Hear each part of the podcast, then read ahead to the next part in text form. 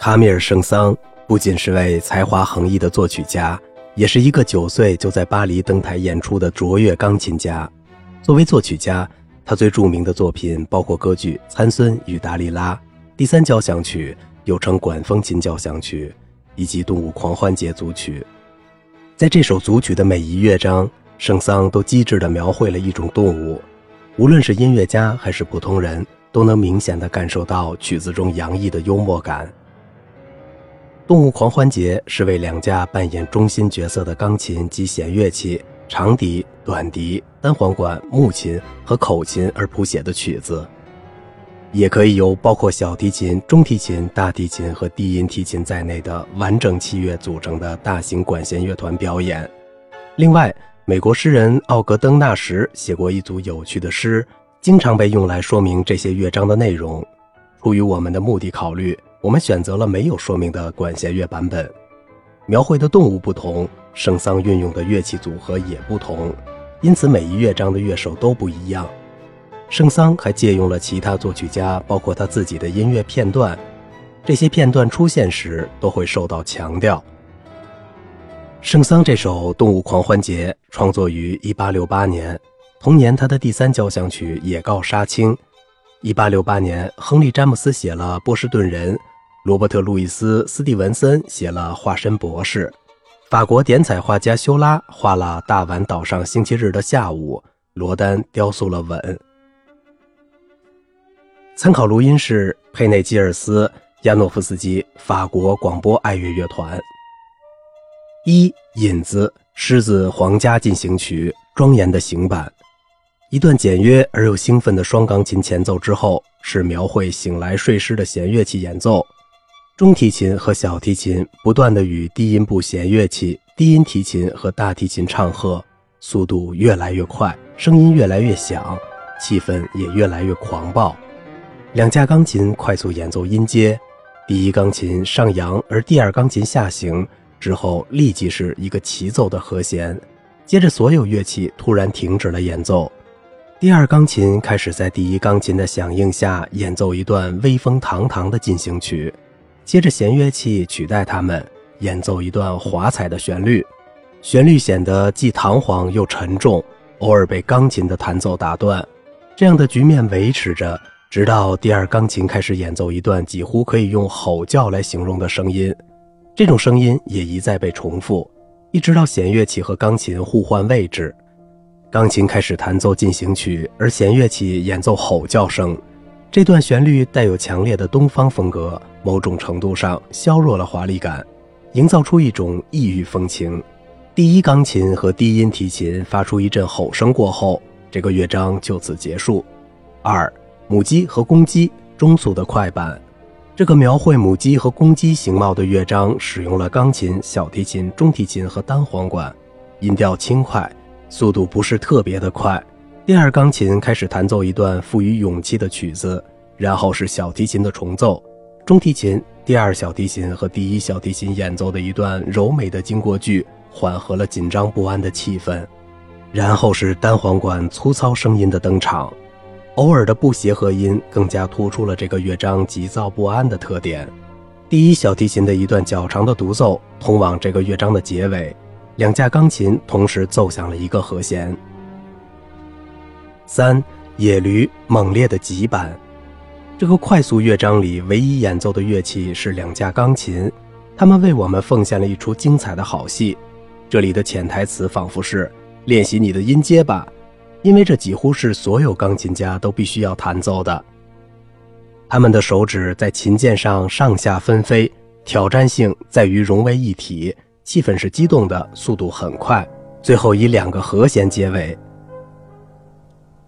四乌龟庄严的行板，为表现这些行动缓慢的动物，圣桑只用了第一钢琴和弦乐器。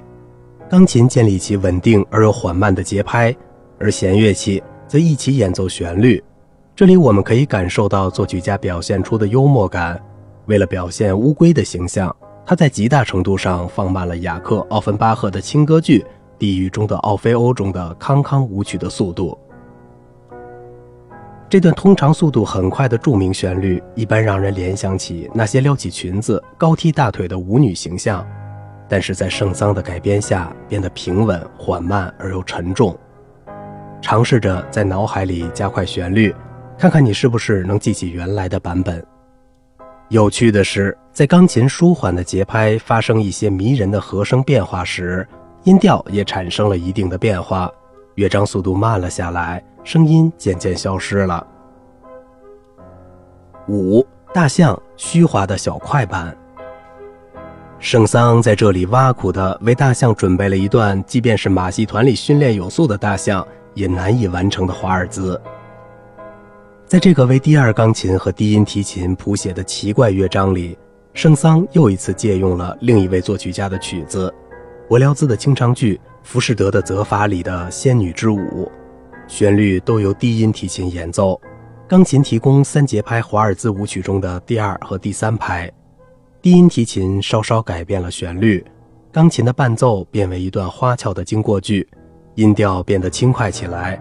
尽管难以想象，但通常低沉的低音提琴却和钢琴一起营造出一种迷人而又幽默的气氛。六袋鼠中速的。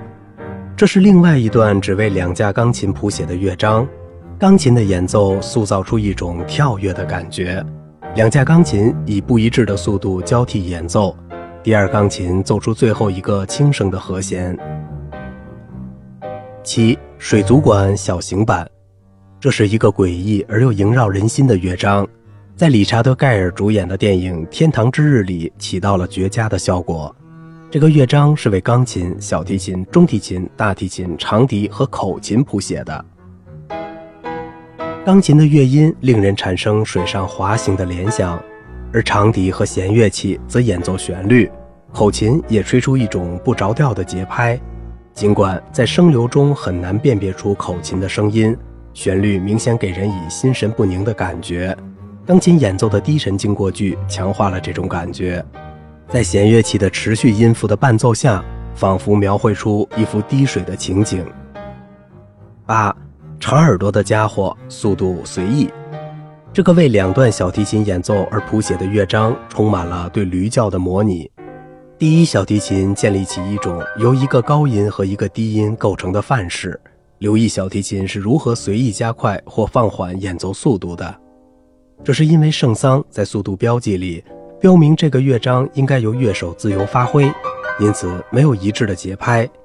第一小提琴奏出的低沉音符缓缓结束了这个乐章。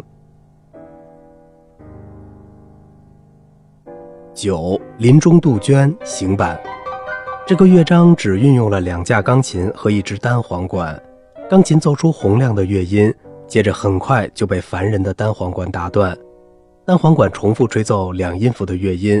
模拟杜鹃的叫声，与钢琴严肃的声音形成了一种奇异的对比。钢琴的声音有种抚慰的作用，接着这种气氛却被一些属于二十世纪不协调音乐的不寻常的和弦打破了。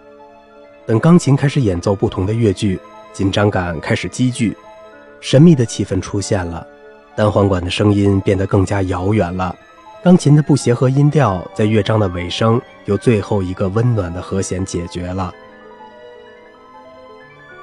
十鸟舍中速的优美的，中提琴和小提琴开始其表现飞禽的闪烁不定的演奏，弦乐器营造出一阵轻快的气氛。接着长笛登场，开始一段快速的演奏。钢琴的上场几乎和长笛一起奏出鸟类的转鸣，一切都是那么的精致。在长笛的独奏中，听众可以想象小鸟偶尔在喘息的形象。长笛吹的一段高音结束了这个快速的段落。十一，钢琴家中速的快板。很明显，圣桑把钢琴家拉到动物的大家庭是为了搞笑取乐。他让乐手表现得好像初次登台演出一样紧张而不知所措。这个乐章是写给钢琴的，弦乐器偶尔也会来一段演奏。钢琴开始弹奏的那段，显然作曲家是在模仿所有钢琴专业的学生都会经受的枯燥键盘练习。练习的速度发生了变化，但是那种沉闷感没有消失。尽管随着速度的加快，弦乐器更多的加入到了演奏中来。三个齐奏的和弦和突然的中断将我们抛在了中途。十二化石可笑的快板。前一乐章刚结束，这个乐章就开始了。这个乐章由木琴、钢琴、单簧管和弦乐器演奏，借用了圣桑自己的作品《死之舞》中的旋律。在那首作品里，木琴代表的是舞蹈的骷髅，这里则代表化石。演奏速度很快，但并没有快到跑起来的程度。木琴和钢琴奏起旋律后，小提琴在钢琴短音符的伴奏下开始演奏一段持续乐句，最后变得越来越忙碌。在这段复杂的乐音中，第二钢琴登场，演奏我们熟知的字母歌或者“闪呀闪呀小星星”等儿歌的旋律。不过，在圣桑那里，这首歌的名字还是莫扎特最早创作的那首啊，妈妈，我要对你说。忽然，在这个欢乐的时刻，木琴再次出现演奏《死之舞》的旋律。接着，随着单簧管在钢琴伴奏下开始独奏，旋律发生了变化。这里，圣桑借用了一段罗西尼的歌剧《塞维利亚理发师》中的旋律。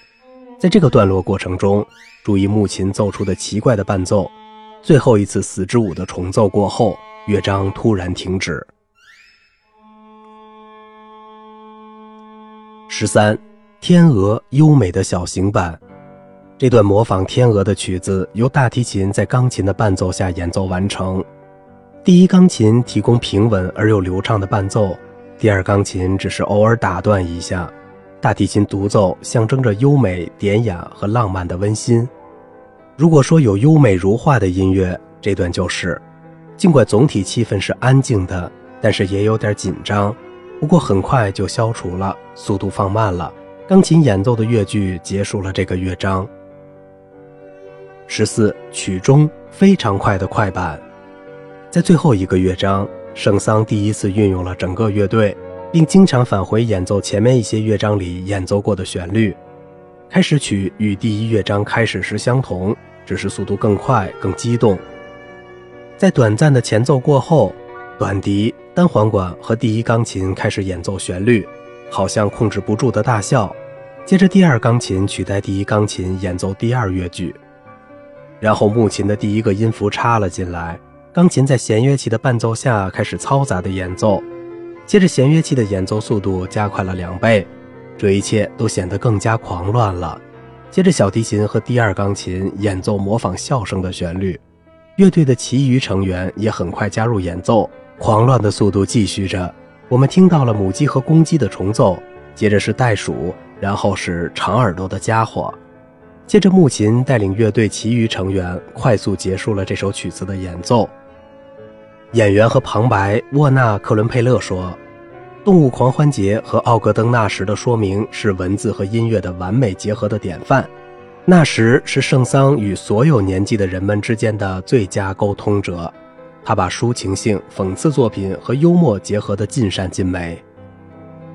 可供选择的录音版本：佩吉内尔斯亚诺夫斯基，法国广播爱乐乐团。这是一个精彩、生动而又演奏完好的版本。乐团让这首杰作大出风头。演奏卓越，特别是两位钢琴家，数码音效透彻地展现了乐器的声音，让听众有机会欣赏到每一个独奏的乐句，甚至是不易察觉的口琴演奏。